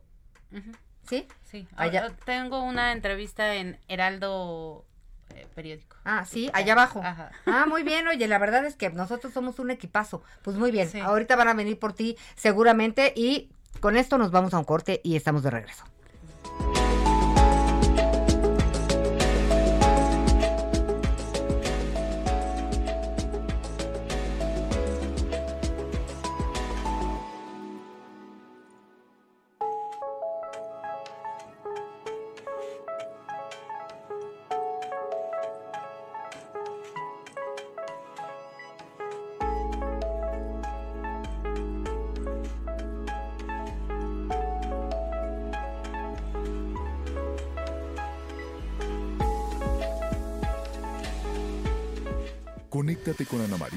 Través de Twitter, arroba Anita Lomelí. Sigue con nosotros. Volvemos con más noticias. Antes que los demás. Heraldo Radio, con la H que sí suena y ahora también se escucha.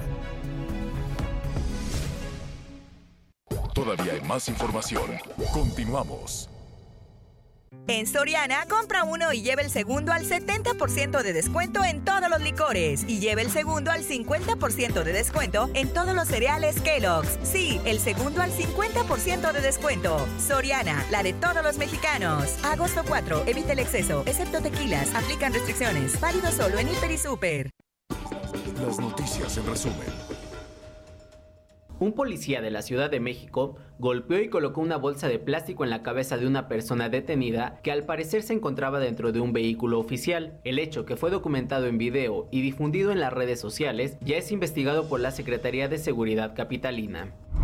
Las autoridades de Guadalajara anunciaron un mega operativo para el partido Atlas contra Querétaro que se jugará esta noche en el Estadio Jalisco. Informaron que blindarán tanto el interior como el exterior del recinto con alrededor de 800 elementos de seguridad para salvaguardar la integridad física de todos los asistentes. Esto tras lo sucedido el pasado 5 de marzo en el Estadio Corregidora. La Secretaría de Infraestructura, Comunicaciones y Transportes informó sobre la construcción del puente vehicular Canal de Castera para la ampliación del tren suburbano que irá desde Lechería hasta el Aeropuerto Internacional Felipe Ángeles. Los trabajos de construcción comenzarán a partir del 13 de septiembre y se espera que concluyan en 2023. El canciller Marcelo Ebrard se reunió la noche de este miércoles en Lima con el presidente de Perú, Pedro Castillo, con el fin de fortalecer el comercio exterior e inversiones entre ambos países. Asimismo, Ebrard invitó a Castillo a que participe en la cumbre de la Alianza del Pacífico, que se celebrará en noviembre en Oaxaca.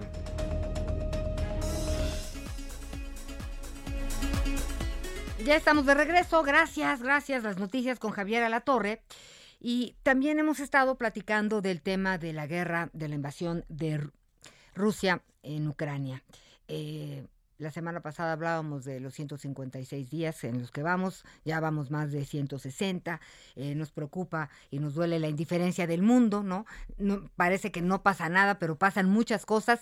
Eh, y mientras esto sucede eh, en esta guerra, en esta cruenta guerra, pues vemos que Estados Unidos y China y Taiwán, y, y pues la verdad decimos, bueno, o sea, ¿Pero por qué?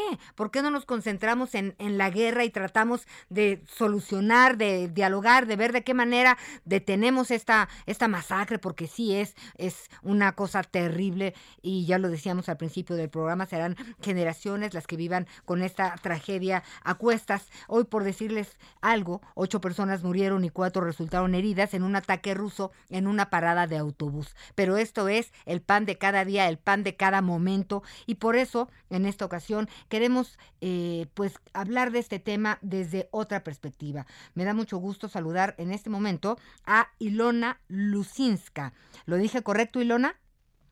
Hola, sí, es Lucenska, pero la pronunciación es bastante complicada de ese apellido. Bueno, yo lo hago con mucho cariño y respeto, Lucenska. Ella es presidenta y cofundadora de la diáspora ucraniana en México AC y tiene, eh, tiene un, un, tema muy importante que platicarnos y queremos apoyar y colaborar. ¿De qué se trata eh, este tema, Ilana?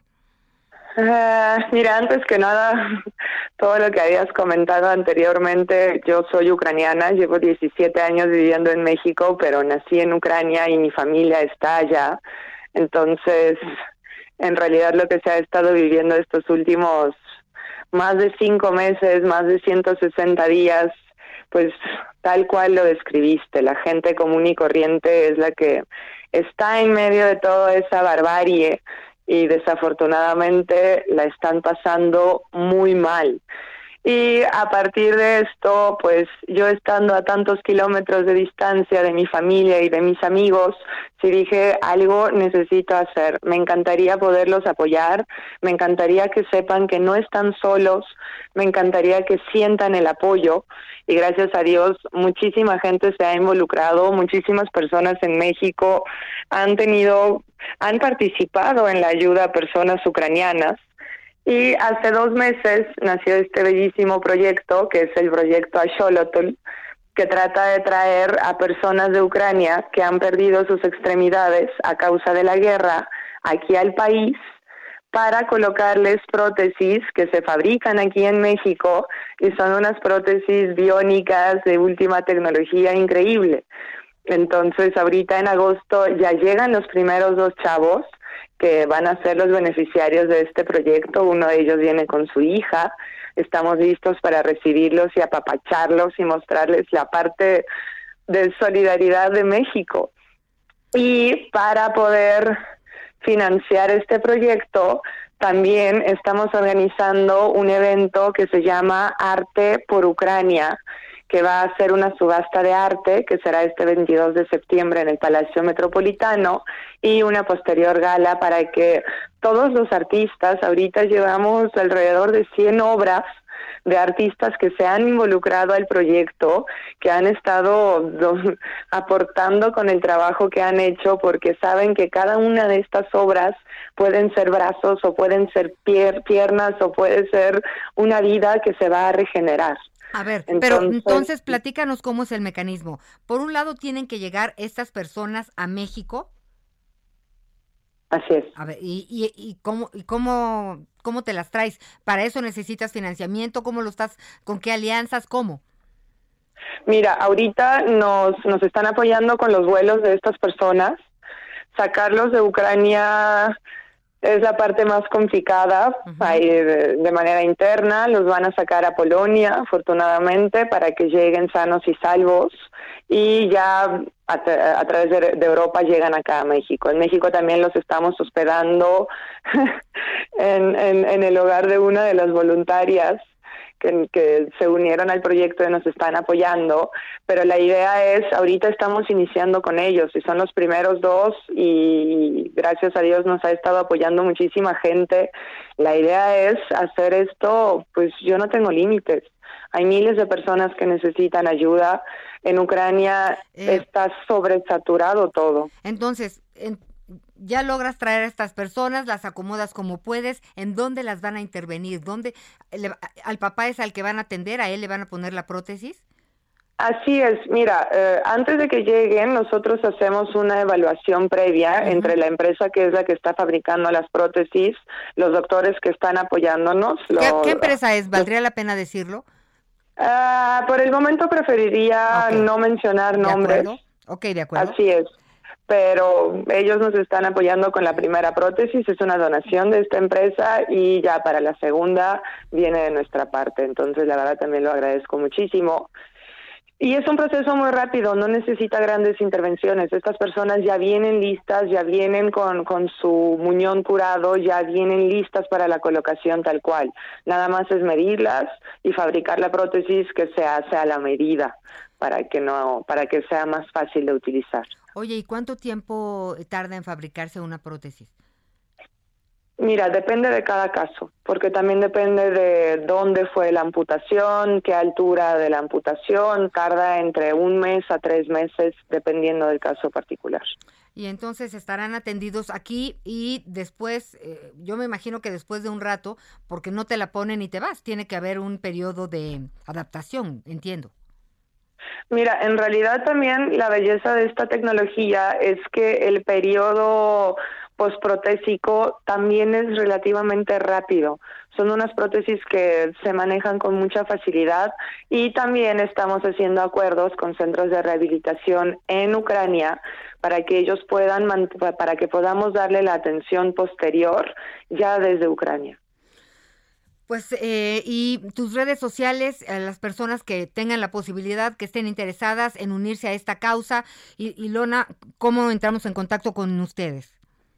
Mira, a mí me pueden seguir en mi Instagram que es ucraniana en México y próximamente, porque ahorita hemos estado apoyando por todos lados y dejamos de lado la parte de la página web que ya la estamos acabando de, bueno, terminando, igual a través de Ucraniana en México voy a publicar cuando ya esté, yo espero que en estos próximos días ya tengamos eso. Ok, Ilona Lucenska, mándame un Instagram, ahí eh, yo estoy como Ana María Lomelí con el 1 para también eh, subirte y así vamos haciendo una cadenita de, de estas cosas tan importantes, tan necesarias. Eh, no podemos normalizar esta guerra, no podemos vivir pensando que, que, eso no existe y que el mundo debe seguir adelante. Claro que la vida sigue, claro que el, el mundo sigue su curso, pero hay millones de personas que están sufriendo por muchos motivos eh, el desastre de esta guerra. Un abrazo Ilona, gracias por haberte puesto en contacto con nosotros. Para eso estamos y seguiremos platicando de este tema porque seguirán surgiendo necesidades y esperamos que, vengan pues muchas personas de Ucrania y, logren ser atendidas por ustedes. Ana María, muchísimas gracias a ti, muchísimas gracias por el espacio y agradezco mucho tus palabras. Estamos en contacto, Ilona. Adiós. Adiós. Bueno, pues si les parece, vamos a un recorrido informativo por el país.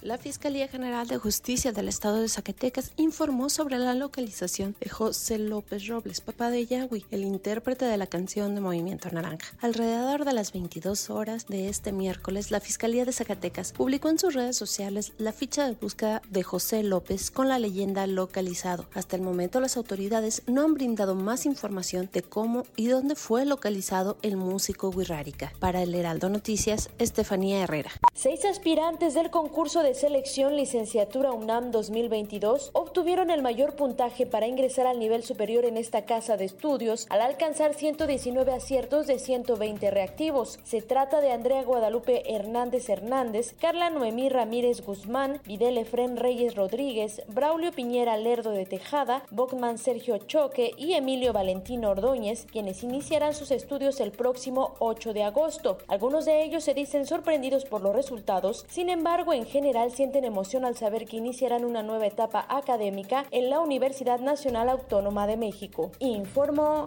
Liz Carmona. Para fomentar actividades recreativas en las niñas, niños y adolescentes del DIF Capullos, la titular de la oficina Amara Nuevo León, Mariana Rodríguez Cantú, invitó ayer al primer bailarín Isaac Hernández a convivir e impartir sus conocimientos de ballet clásico en el centro ubicado en Guadalupe. A través de sus redes sociales, Rodríguez Cantú compartió fotografías en las que se observa a Hernández practicando danza, conversando y riendo con las y los menores. El primer bailarín agradeció a la titular de Amara Nuevo León por la invitación que recibió para acudir a las instalaciones del centro. También manifestó su admiración total al equipo del DIF Capullos por su labor con las niñas, niños y adolescentes. Cabe recordar que el pasado domingo 31 de julio, el primer bailarín impartió la conferencia Vivir con propósito en el Teatro de la Ciudad, en la que estuvieron presentes el gobernador Samuel García Sepúlveda y Mariana Rodríguez Cantú de Amara Nuevo León, informó Ángel Villegas.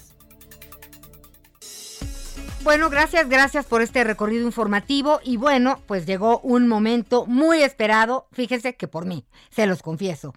Eh, Odín Dupeirón es escritor, actor, productor, director mexicano y muchas cosas más y pues este fin de semana lo tenemos en cartelera con 2222 y ahora lo tenemos en línea. Querido Odín, ¿cómo estás? Bien, con gusto de saludarte una vez más. ¿Cómo te va a ti? Pues también muy bien. La verdad es que me gusta mucho cada vez que sé de ti y sabes qué, me, me llena de entusiasmo y de esperanza, porque siempre lo que nos digas, aunque es lo mismo, porque no sé cuántos años llevas con 22, 22, pero más de 10 seguro, ¿no? Sí, ya son creo que 12 años con 22, 22, exacto. Oye, pero ¿y, ¿y, cuál es el éxito de 22-22? Yo decía, ¿qué hará Odindo Peirón en un momento en donde todo es desechable, en donde no aguantamos nada que no nos responda con el botón del teléfono? ¿Qué haces para que permanezca y nos siga importando? Yo fui a hacer la tarea con mis hijas a vivir, luego fui con mi esposo porque me gustó, luego llevé a otro hijo y así ahora estoy esperando que mi que mi nieta de seis meses también vaya a ver tus obras de teatro. ¿En qué radica este éxito? Yo espero que sí, yo espero que pueda llegar hasta entonces. Fíjate que estoy muy contento porque creo, yo creo que de lo que hablo es, es, desde la condición humana, de esa condición humana que pues no pasa de moda, no no hablo sobre eh, sobre secretos para ser feliz, no hablo sobre cosas que estén ahorita muy en, eh, ya sabes, en la mente de la gente para, para poder cambiar. Hablo de la condición humana real y creo que eso eh, aplica a todo mundo. O sea, llevo 17 años con la vivir. Me han visto ya tres generaciones. Ah, la última función estaban unos chavitos de, de 14 años viendo la obra, 14 años, no habían ni nacido cuando yo escribí la obra. Y siguen saliendo y salen diciendo, me encantó, me llegó, me gustó, me vi identificado. Igual con 22, 22. Y eso está padre. Yo creo que es lo que pasa. Habla de la humanidad. Exacto.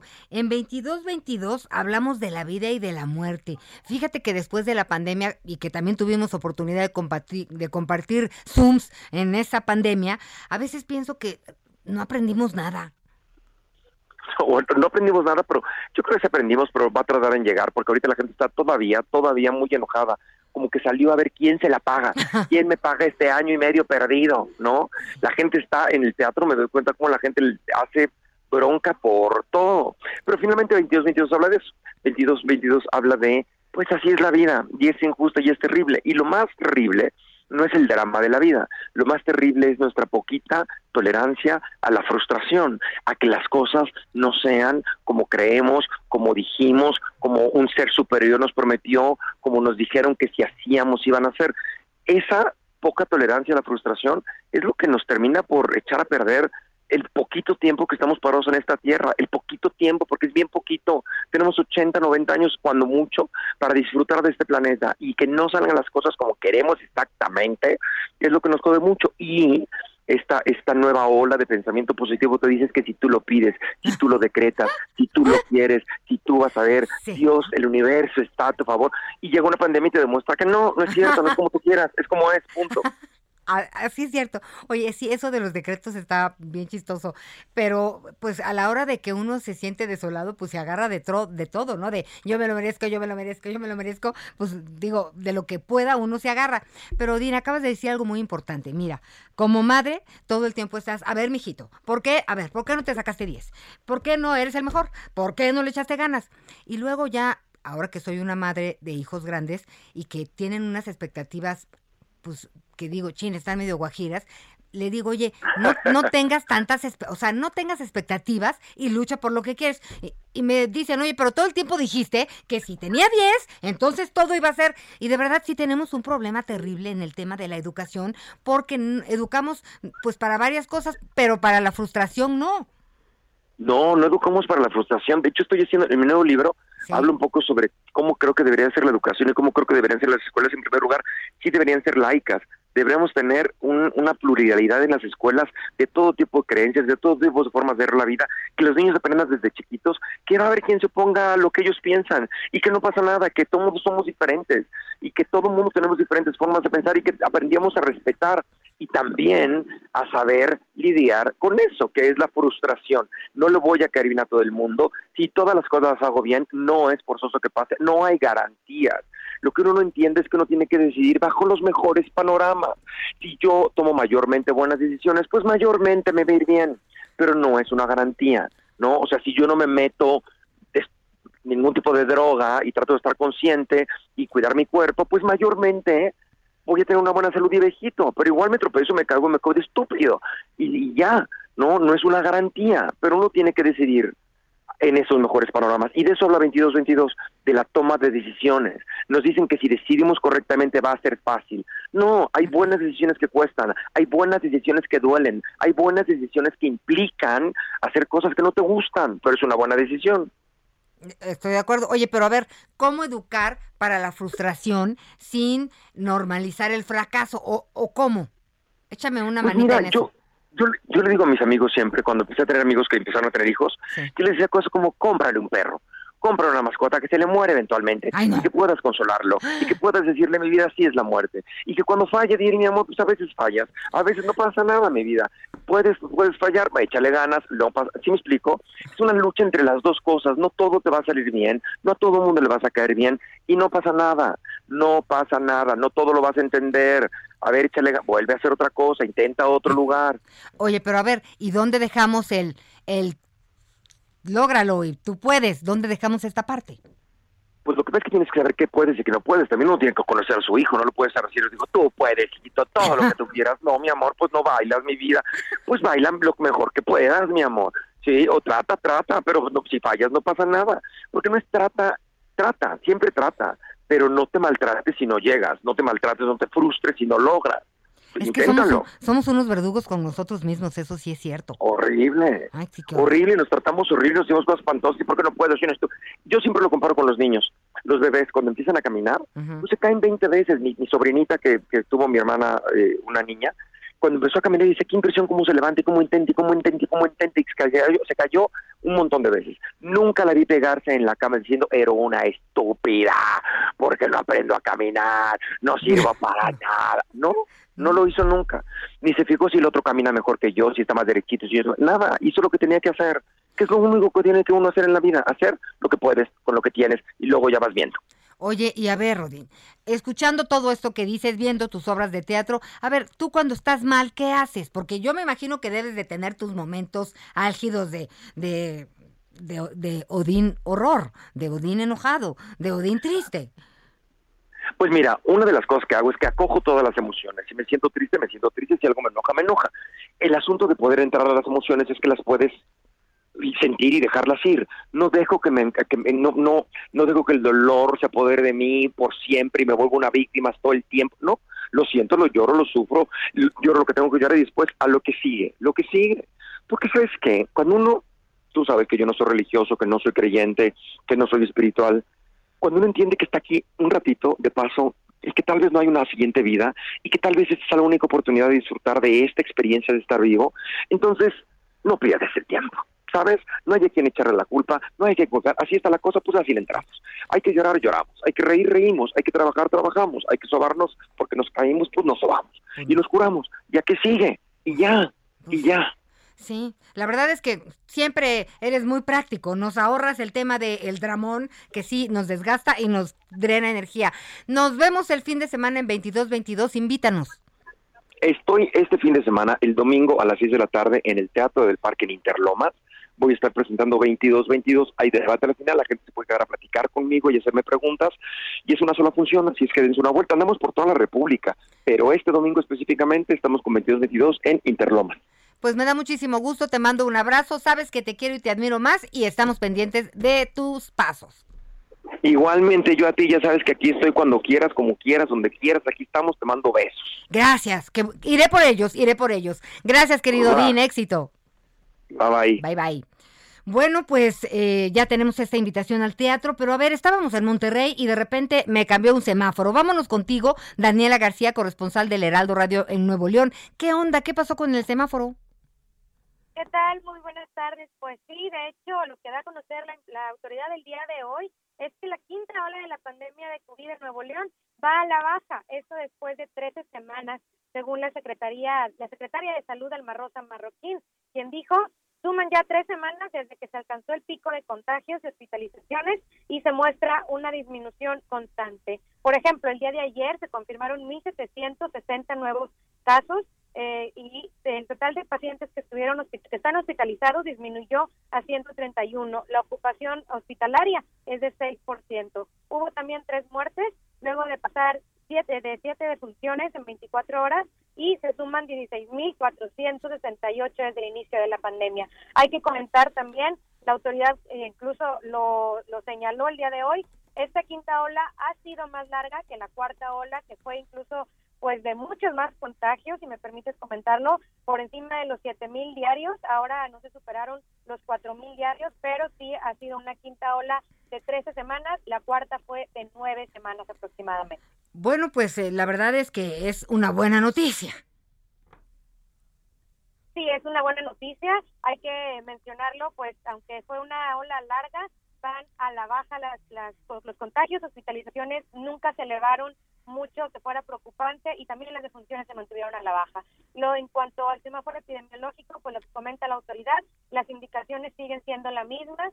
Estamos hablando de que el cubrebocas es recomendado y no obligatorio, pero también pues los giros siguen abiertos al 100% en este momento. El, cubrebocas es obligatorio únicamente en escuelas y hospitales. Bien, bien, pues el cubrebocas eh, salva vidas. Te agradezco mucho la información. Gracias por, por, pues, por darnos luz en este momento, Daniela García, corresponsal del Heraldo Radio en Nuevo León. Qué bueno que nos podemos despedir con una buena noticia, la verdad, me da mucho gusto. Recuerde que este es pues el espacio Las Noticias de Javier Alatorre. Mañana estará con nosotros Miguel Aquino desde Medellín, en Colombia, platicando de todas sus investigaciones, también de algunas aventuras y de cosas que están pasando por allá. Soy Ana María Lomelí, le agradezco su atención y pues estamos en contacto mañana en punto de las 11 tiempo del Centro de México. Que tenga usted un espléndido jueves y buen provecho. Y es la gente que más quiero, de esa misma vengo yo. Esa gente que es mi pueblo, tiene orgullo y dignidad, y aunque se caiga hasta el suelo, nunca deja. Gracias por acompañarnos en Las Noticias con Javier La Torre. Ahora sí ya estás muy bien informado.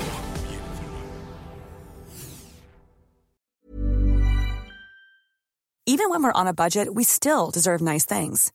Quince is a place to scoop up stunning high-end goods for 50 to 80% less than similar brands. They have buttery soft cashmere sweaters starting at $50, luxurious Italian leather bags, and so much more. Plus, Quince only works with factories that use safe, ethical, and responsible manufacturing.